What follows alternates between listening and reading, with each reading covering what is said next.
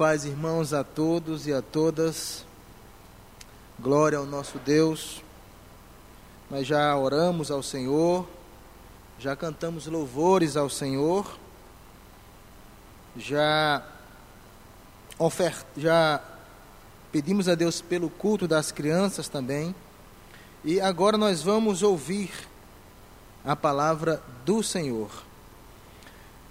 Eu peço que a igreja esteja com a sua Bíblia aberta no Evangelho de Mateus, no capítulo 24, e vamos ler dos versos 1 até o verso de número 4. Mateus 24, dos versos 1 a 4.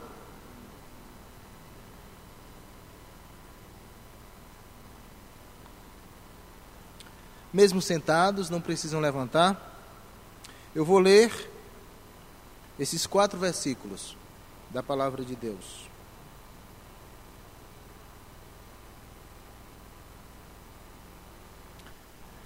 Tendo Jesus saído do templo, ia se retirando quando se aproximaram dele os seus discípulos para lhe mostrar as construções do templo.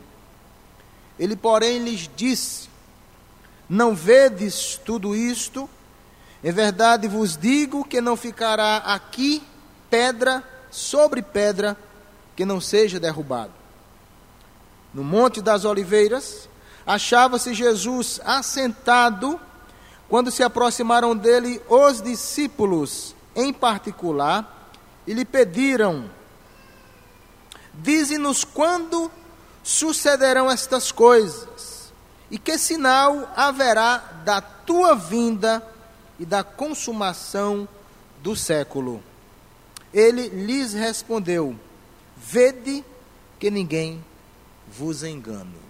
Vamos orar nesse instante. Eu peço que você ore também, ore por nós. Falar sobre a vinda de Jesus é um assunto gostoso demais, é emocionante. Dá vontade até de chorar quando nós lembramos que nós não permaneceremos como estamos, que o Senhor Jesus vai voltar para nos buscar. Não para nos livrar daquilo que passamos, mas para estarmos com Ele eternamente. Ore nessa noite, ore por você, ore por nós. Pai querido, eu te peço que nesse instante, Senhor, sei que já estás em nosso meio, mas te pedimos que permaneça conosco esteja nesse instante acalmando o nosso coração, retirando para longe deste lugar qualquer pensamento que não esteja voltado para ti, qualquer pensamento que não esteja é, ligado à tua palavra nesta noite. Pai, que nesta noite nós possamos estar aqui com o coração contrito, alegre, na esperança e reavivados na memória da promessa que o Senhor nos fez. Nos abençoa, Senhor, cada um de nós aqui, que ouçamos a tua palavra e nos alegremos com ela, para a glória do Senhor. É assim que nós oramos no nome de Jesus. Amém. A liturgia, irmãos, que nós preparamos para essa noite, que já foi aplicada, os hinos, os textos, foram propositalmente colocados para que nós pudéssemos pensar nesta noite sobre a vinda do nosso Salvador Jesus Cristo. Sobre a vinda daquele que vai nos remir deste mundo de pecado que nós vivemos. Todavia, precisamos compreender como será esta vinda. Nós temos três formas de pensarmos sobre a vinda de Jesus, uma só correta. Primeira forma que nós podemos pensar sobre a vinda de Jesus, eu espero que nós não estejamos pensando assim, é a forma como pensavam os tessalonicenses. Atropelando as coisas, atropelando ansiosamente, avechados. Paulo disse: Olha, vocês não podem pensar na vinda do Senhor Jesus sem que vocês observem primeiramente duas coisas: a grande apostasia e a aparição do homem da iniquidade. Segunda forma que a gente pode pensar na vinda de Jesus, que é também errada, e muitos têm pensado assim, é como os irmãos da igreja de Laodiceia, adormecidos, na grande maioria mortos nos bancos da igreja. A terceira forma de pensarmos sobre a vinda de Jesus, e essa é a forma correta, é a forma que os irmãos da igreja de Esmirna esperavam, vigilantes, fiéis, se santificando para o dia do Senhor Jesus. O estudioso em escatologia, Harold Shelley, ele escreve um livretinho sobre escatologia intitulado Breve História da Escatologia Cristã. Ele conta um fato acontecido na Alemanha no século XVI, basicamente no ano de 1525. Havia naquela localidade, na verdade, em dois povoados, um povoado chamado de Local e uma outra vila chamada de Roladorf. Havia um pastor chamado Miguel Stiefel. Esse pastor, ele desejoso da vinda de Jesus, resolveu fazer cálculos. E fazendo cálculos, encontrando 21 evidências, ele achou descobriu que Jesus viria no ano de 1525. E o mundo também se acabaria naquela época. Quando ele falou para a igreja que tinha feito os cálculos e que Jesus viria naquele ano, ele só não sabia, ele disse, eu só não sei a, o dia e a hora, mas eu sei que ele vem esse ano. A igreja ficou preocupada, as ovelhas ficaram ansiosas e disse: Não, pastor, o senhor tem que me dizer o dia e a hora, porque eu vou ficar aperreado, eu vou ficar angustiado, e como que eu vou acertar minha consciência com Deus? E outra coisa, eu vou ficar trabalhando agora sempre sabendo que Jesus vai voltar e eu não vou trabalhar para quê? Pressionaram o pastor, o pastor foi para casa, fez novos cálculos, chegou para a igreja e disse: Enfim, descobri, no dia 3 de julho, às 8 horas da manhã, Jesus vai voltar. Ao dizer isso para aquela igreja, aqueles que trabalhavam deixaram de trabalhar. A gente vai trabalhar mais para quê? Jesus vai voltar. O arado no roçado começou a enferrujar. Os bois ficavam no campo comendo, engordando, ninguém mais vendia. Mas os mendigos não. Os mendigos disseram: Vamos aproveitar.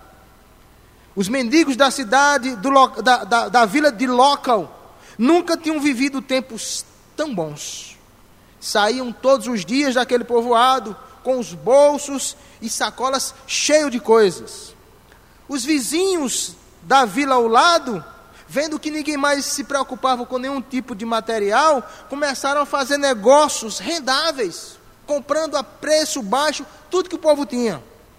As pessoas diziam: para que a gente não vai levar nada? Assim, meus irmãos,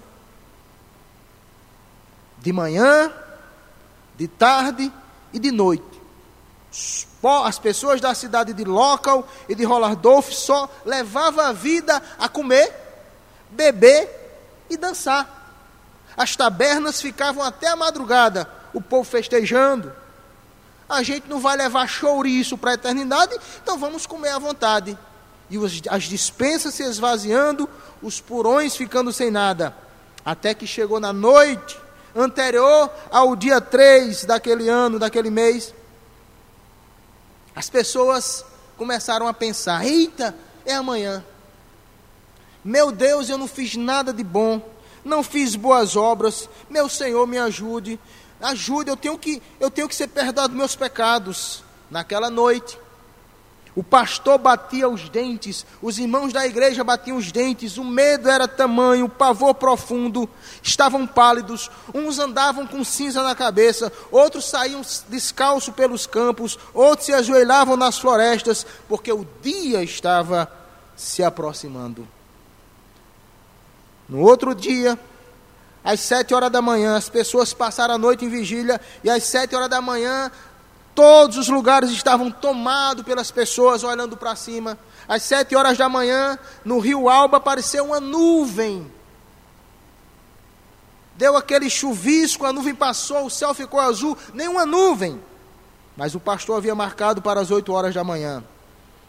Deu nove horas, dez horas, ao meio-dia, quando o sino tocou, os irmãos disseram: E aí, pastor? Cadê Jesus? Jesus não vem?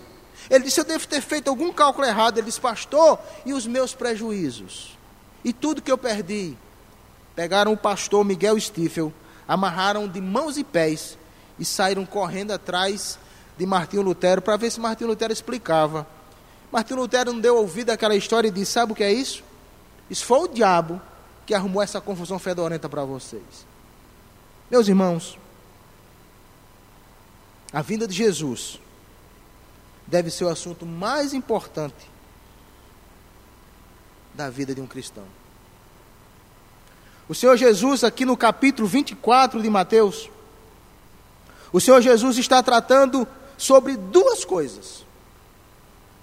O Senhor Jesus, quando sai do templo, aquele templo maravilhoso que Herodes levou mais ou menos 40 anos para construir, pedras enormes.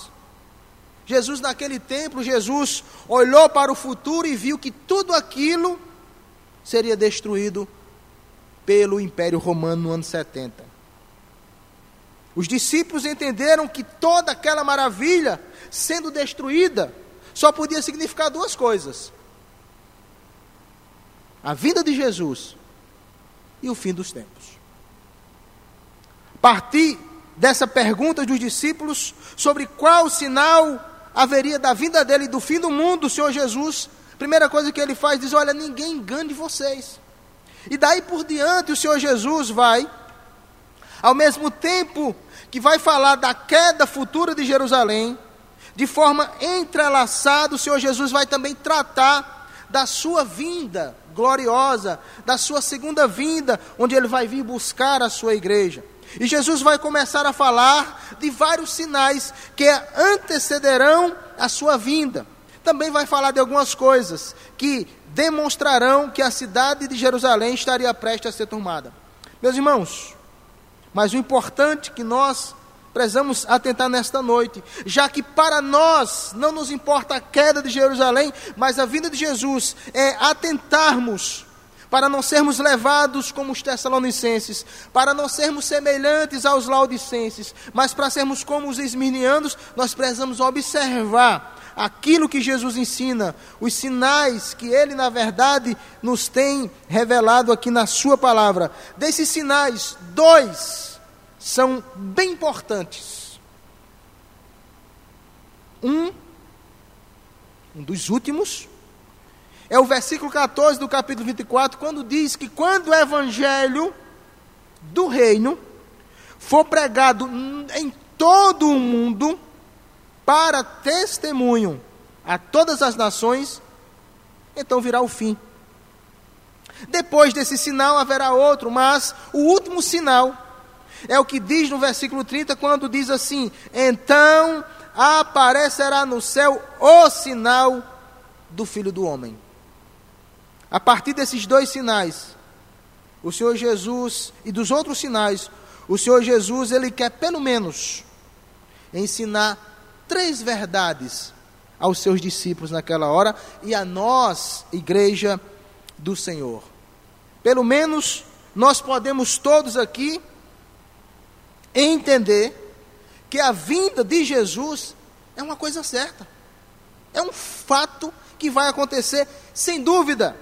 Nós não temos data, não podemos marcar data, mas nós temos aquilo que o Senhor nos dá para nós nos prepararmos.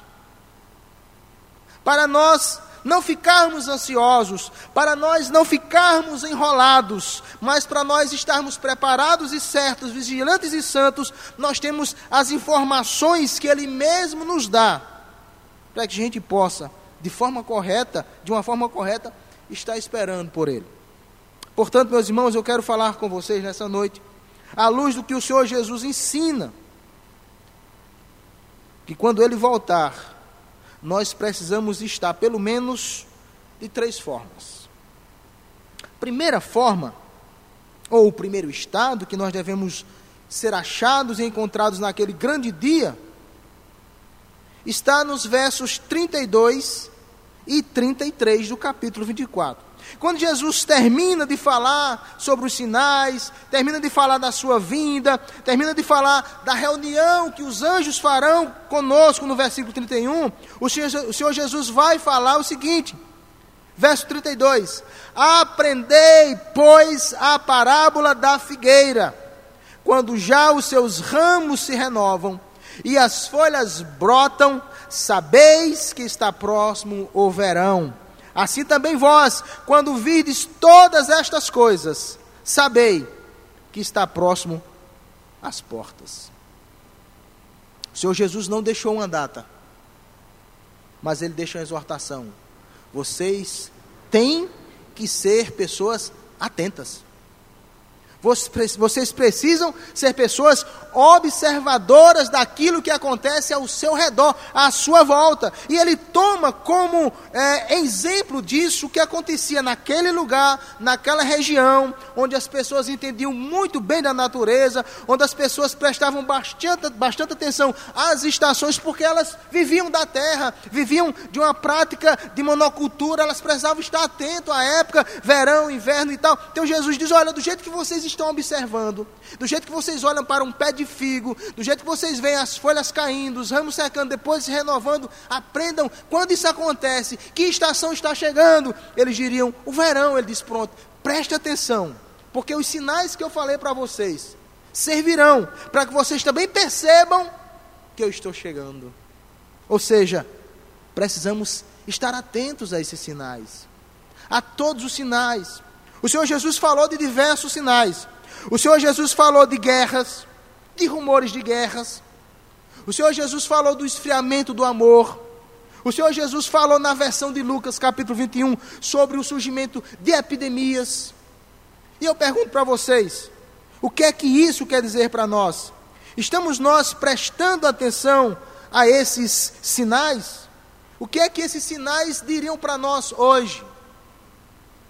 O que é que esses sinais, terremotos, guerras, rumores de guerras, esfriamento do amor diriam para nós hoje?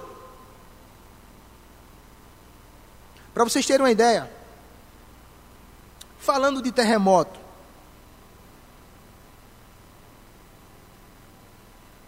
em 1756, a cidade de Lisboa foi destruída por um terremoto, morreram 60 mil pessoas. Em 1783, na Calábria, na Itália, um terremoto matou 30 mil pessoas. Em 1857, em Nápoles, ainda na Itália, um terremoto matou 12 mil pessoas. Em 1886, houve um grande terremoto na cidade de Charleston. Em 1897, na cidade de Assam. Em 1906, na Califórnia. 1912, o terrível terremoto do México. Em 1915, na cidade de Avezzano, também na Itália. Na China, houve um grande e terrível terremoto em 1920. No Japão, em 1923. Na Turquia e no Chile, em 39. No Chile, novamente, em 60. E em 1970, quase que o Peru se acabou com terremotos. Quando Jesus falava de terremotos como sinais da sua vida, são sinais pequenos, mas sinais que precisam estar sendo observados por nós. Esses terremotos, segundo o Senhor Jesus nos mostra, não são apenas terremotos, mas sinais que vão se intensificando e vão aumentando. O Senhor Jesus também falou de guerras e falou de rumores de guerras.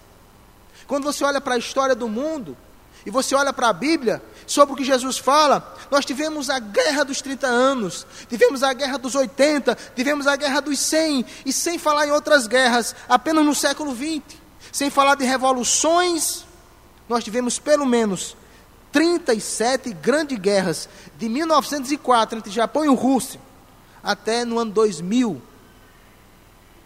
37 guerras sem falar na, guerra, na Primeira Guerra Mundial, sem falar na Segunda Guerra Mundial, sem falar nas guerras, pelo menos a Guerra do Kuwait 91. Nós tivemos a guerra do Vietnã em 64. Então nós temos guerras aparecendo, se multiplicando. Jesus falou de guerras, e essas guerras, esses sinais foram se intensificando e aumentando. Será que isso não é para ser observado? Será que você não vai ligar para essas coisas que estão acontecendo? São sinais pequenos, mas são sinais importantes. Quando Jesus fala da parábola da figueira, ele está dizendo para os discípulos: olha, vocês precisam estar atentos Observem os sinais que estarão acontecendo. Vocês olhando para a figueira, vocês saberão que está chegando o verão, e vocês olharem para esses sinais, vocês estão, percebe, vão perceber que está chegando a minha hora. Lucas falou de doenças. Quais doenças haviam na época de Jesus? Nós só temos entendimento de poucas, a principal delas, a lepra. A peste bubônica no século XVI matou 250 milhões de pessoas. A gripe espanhola matou 100 milhões de pessoas. A AIDS, desde 81, tem matado 25 milhões de pessoas. A varíola, 11 milhões. A malária, 2,7 milhões. O ebola, 160 mil desde o ano 2000. O cólera, 12 mil desde 91. E a poliomielite já tem matado mais de 10 mil desde o ano de 1916. Isso não significa nada? São sinais. Jesus falou desses sinais, Jesus falou dessas coisas, mas Jesus não falou de um terremoto. Olha, quando vocês ouvirem falar que houve um terremoto, ou que houve uma guerra, ou que houve uma epidemia, Jesus quer que a gente olhe para a história. Quando ele voltar, essas coisas já aconteceram em grande escala e intensidade. Jesus falou do esfriamento do amor. Nós temos países como a França, a Holanda, a Inglaterra, a Escócia, países que foram completamente evangelizados, tomados por crentes, países que hoje já não confessam mais a fé em Jesus. Essa apostasia, esse esfriamento, não significa nada para você? O Senhor Jesus quer, através da parábola da figueira, que os seus discípulos e que nós estejamos atentos, irmãos as coisas que estão acontecendo. Se eu disser para você que o Evangelho já foi pregado em todo o mundo, você acredita? Acredite. Porque se já não foi, falta muito pouco. Nos anos 90, o que se falava era a janela 10 por 40 no mapa na África. Essa janela 10 por 40 já não é mais 10 por 40, porque do ano 90 para cá já se foi evangelizado muita gente. A palavra diz que não é a evangelização de cada pessoa individual, a palavra não diz que o sinal é de que cada pessoa se converta em cada local do mundo, mas é a pregação do evangelho do reino em todo o mundo para testemunho. E então virá o fim. Nós não podemos desprezar o exemplo da figueira. Mas o Senhor Jesus ainda fala sobre Noé. Versículo de número 37. Olha aí no capítulo 24 da sua Bíblia. O Senhor Jesus diz: Pois assim como foi nos dias de Noé, também será a vinda do filho do homem. Porquanto, assim como nos dias anteriores ao dilúvio, comiam e bebiam, casavam-se e davam-se em casamento, até o dia em que Noé entrou na arca, e não perceberam, senão quando veio o dilúvio e os levou a todos, assim será também na vinda do Filho do Homem. O Senhor Jesus, para falar sobre a atenção que os discípulos e nós devemos estar com respeito à sua vida, já que não temos datas, então temos que estar atentos. O Senhor Jesus vai, vai usar esses dois exemplos: um, a figueira, o outro, o dilúvio. Esses dois pontos têm grandes ensinamentos para os discípulos e para nós hoje, se quisermos, na vida do Senhor Jesus, sermos encontrados atentos não desorientados, não sem saber de nada. Quando Jesus fala do dilúvio, ele quer ensinar pelo menos três verdades para cada um de nós. Três verdades.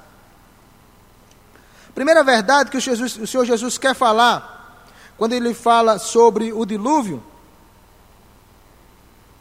é que o Senhor Jesus vai voltar em um mundo normal, onde as pessoas estarão vivendo normalmente onde as pessoas estão na sua rotina de cada dia. Não vai ser Ele não vai chegar no momento em que a terra está de cabeça para baixo, ou ele não vai voltar num dia que as pessoas estão fazendo coisas diferentes. Não, ele vai chegar justamente num dia qualquer, como nós estamos vivendo e eles viviam.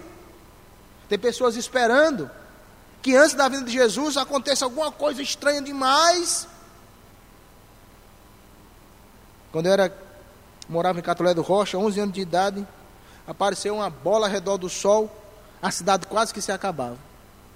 O povo saía na carreira, gente, teve senhor de idade que morreu, senhora que faleceu. O povo dizia que era o fim do mundo, uma bola ao redor do sol, parecia um arco-íris colorido.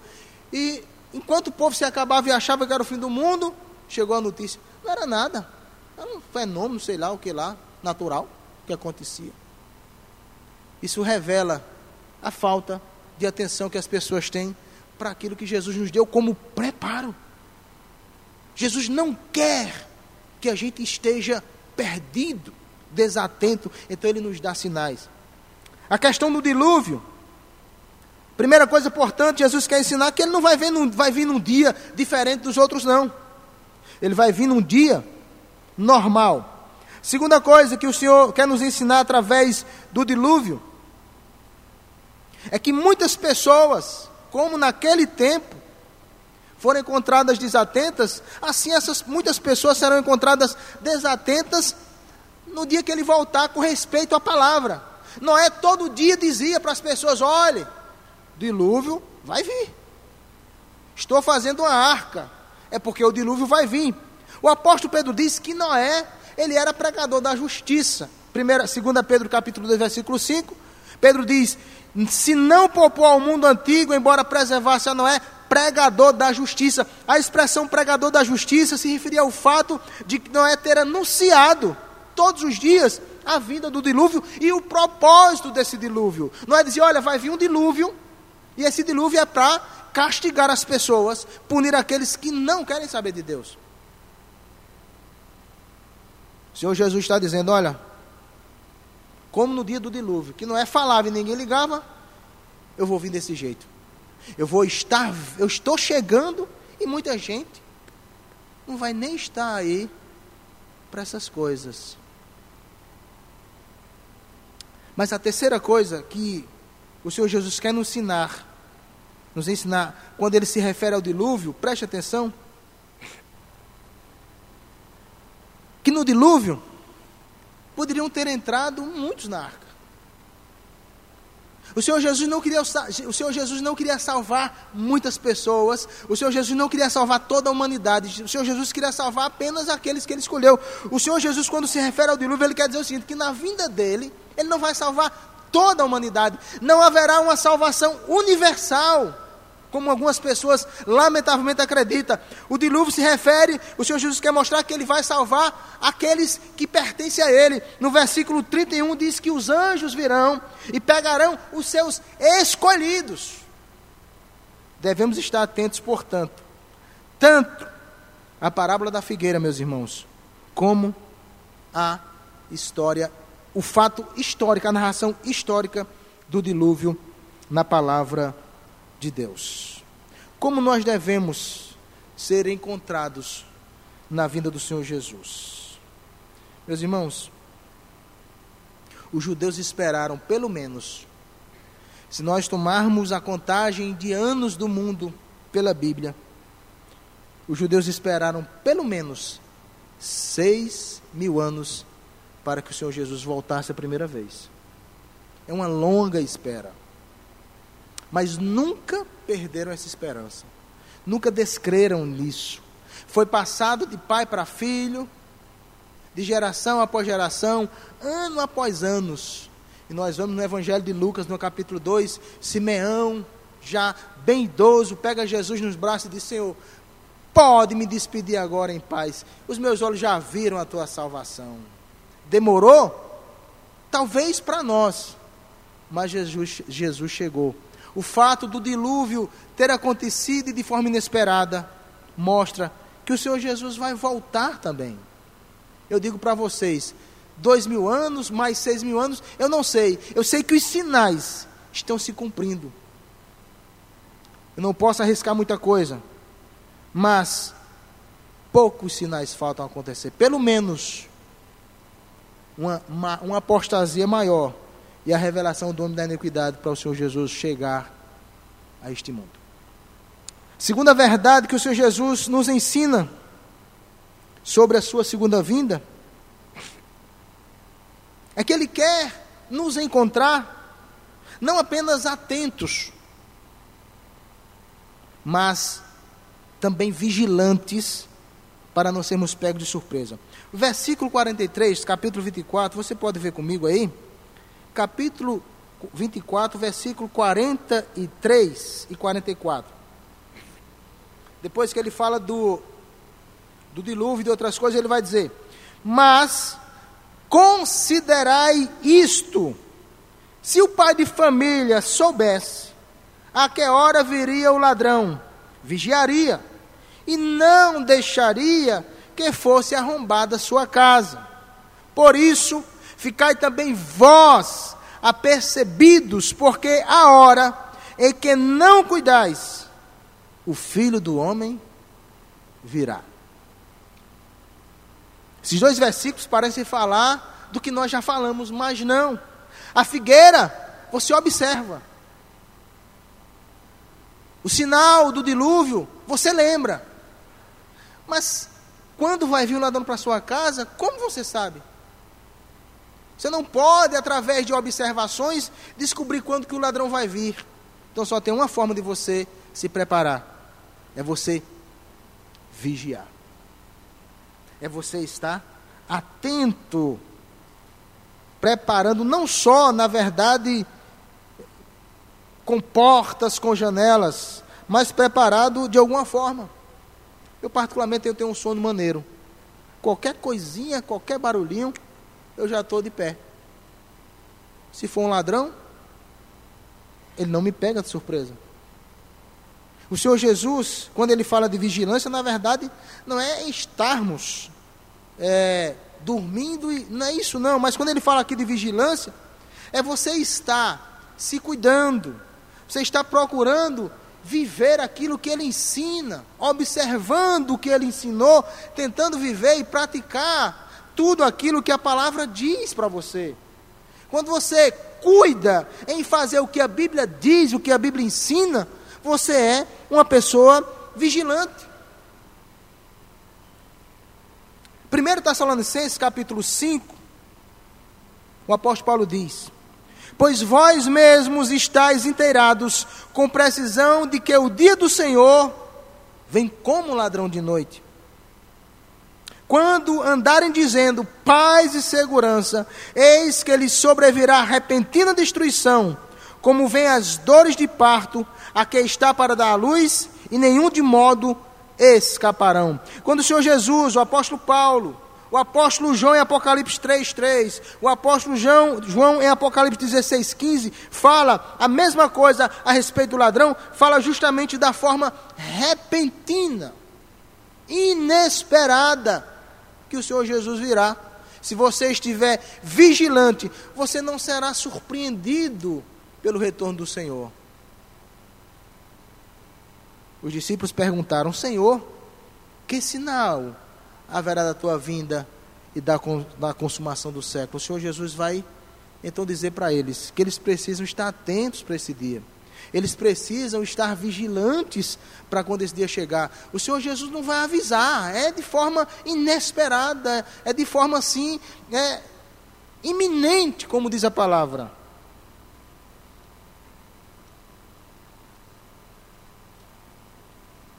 Tem gente que não gosta nem de falar desse assunto. Já ouvi pessoas dizerem: ah, olha, olha, falar sobre a vinda de Jesus eu não quero, eu não gosto. Eu vi uma jovem dizer agora, um dia desses, disse assim: Pastor, eu só queria que Jesus voltasse quando eu casasse. A moça estava doida para casar e não queria que Jesus voltasse para poder casar. No mínimo, não entende nada na Bíblia. É claro, casar é bom, não é? Estudar é bom, se formar é bom, mas, meus irmãos, nada nesse mundo pode ser comparado com o prazer e com a alegria de vermos um dia o Senhor Jesus voltar. terceira e última verdade que o Senhor Jesus nos ensina nessa palavra, falando para aqueles discípulos e para nós, respondendo à pergunta deles, no intuito de que eles estejam informados e não sejam enganados, e nós também. Nós encontramos nos versos 45 e 46. Diz assim: olha na sua Bíblia. Quem é, pois, o servo fiel e prudente, a quem o Senhor confiou os seus conservos para dar-lhes o sustento a seu tempo.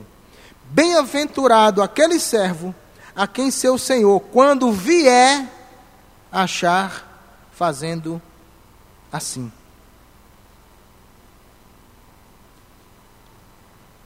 Como devemos esperar a vinda do Senhor Jesus? Ansiosos, como os tessalonicenses, sem se importar com os sinais? mortos como os laudicenses, sem se importar com a palavra de Deus, ou em santidade como os irmãos da igreja de Esmirna. Esses versos 45 e 46, que estão dentro do mesmo assunto sobre a vinda do Senhor Jesus.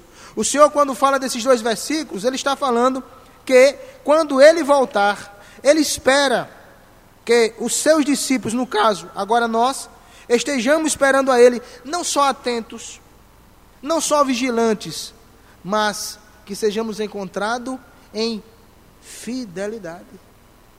Não fidelidade nos dízimos, fidelidade na vida.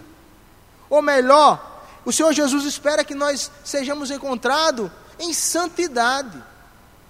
A noiva precisa estar preparada, ataviada, vestida de branco.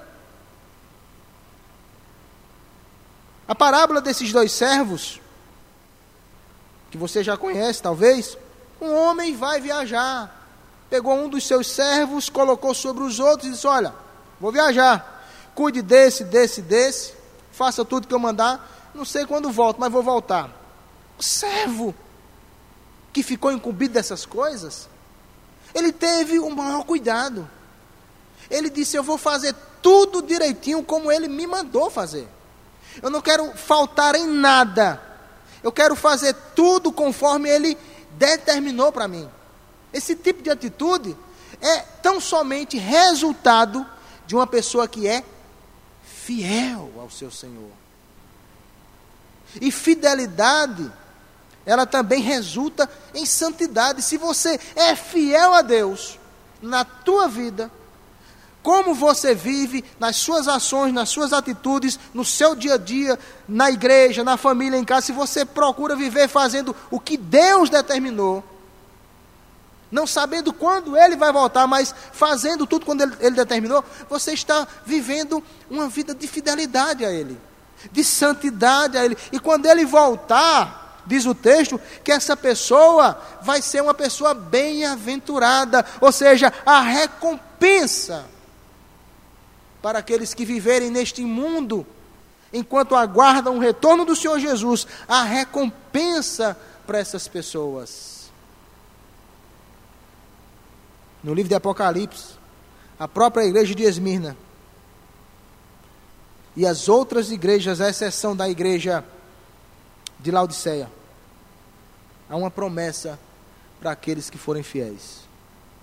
Receberão várias coisas, dentre elas, a coroa da vida. Meus irmãos, aqueles que não forem encontrados fiéis, aqueles que acharem que Jesus não vai voltar, ou achar que Jesus está demorando, agirão como o resto da parábola vai nos dizer, que teve um servo é, é, que começou a maltratar as pessoas, começou a fazer beber, be besteiras, começou a beber, começou a levar uma vida é, pândega, uma vida. É, quando o Senhor voltou, aquele servo foi lançado, segundo o versículo 51, ele foi lançado, na verdade, em um lugar onde haverá choro e ranger de dentes. Como nós estamos esperando a vinda do Senhor Jesus? Como? Mas eu digo uma coisa para vocês.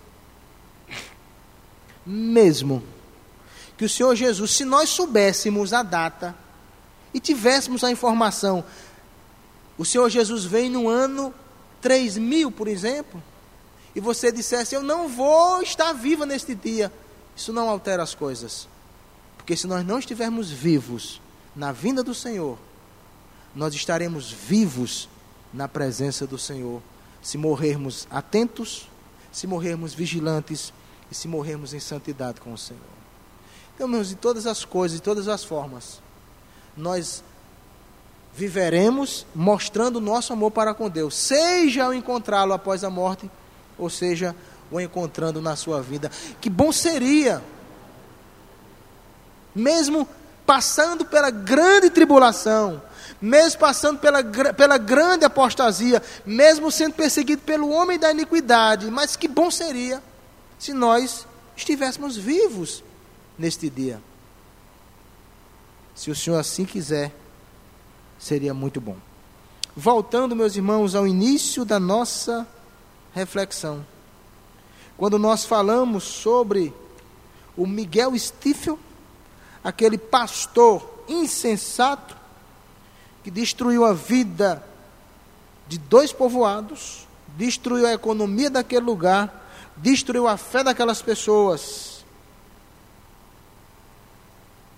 A história a respeito do pastor Miguel Stifel ilustra muito bem, irmãos, o despreparo de muitos líderes hoje.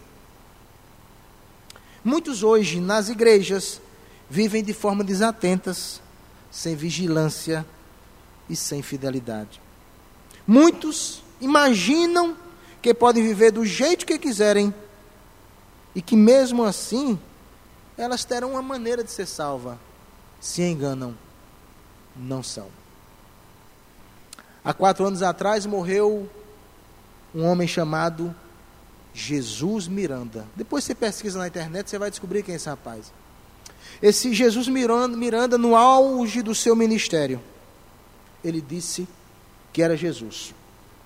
Ele disse que era Jesus e pagava passagens para qualquer pastor, qualquer irmão sair daqui para visitá-lo nos Estados Unidos. Muita gente acreditava. Muita gente foi. Eu soube de pastores da Paraíba que foram conhecê-lo. De uma igreja que eu não vou dizer o nome por questão de ética. Ele pagava passagem, pagava hospedagem, você ia lá apertar a mão dele, beijar e conhecer Jesus. Meus irmãos, há quatro anos atrás esse homem começou a empalidecer, começou a embranquecer, e as pessoas diziam: O que é que o senhor tem? Ele diz: Eu estou passando por um processo de transfiguração. Em breve eu serei transfigurado. Mas na verdade ele estava com câncer. Ele morreu e foi sepultado. O meu Jesus, o nosso Jesus, não é assim. Em breve do céu virá. Ele prometeu e não falhará. Oh, que alegria, que glória será quando o Senhor Jesus ele voltar. Que o Senhor nos abençoe. Em nome de Jesus. Amém.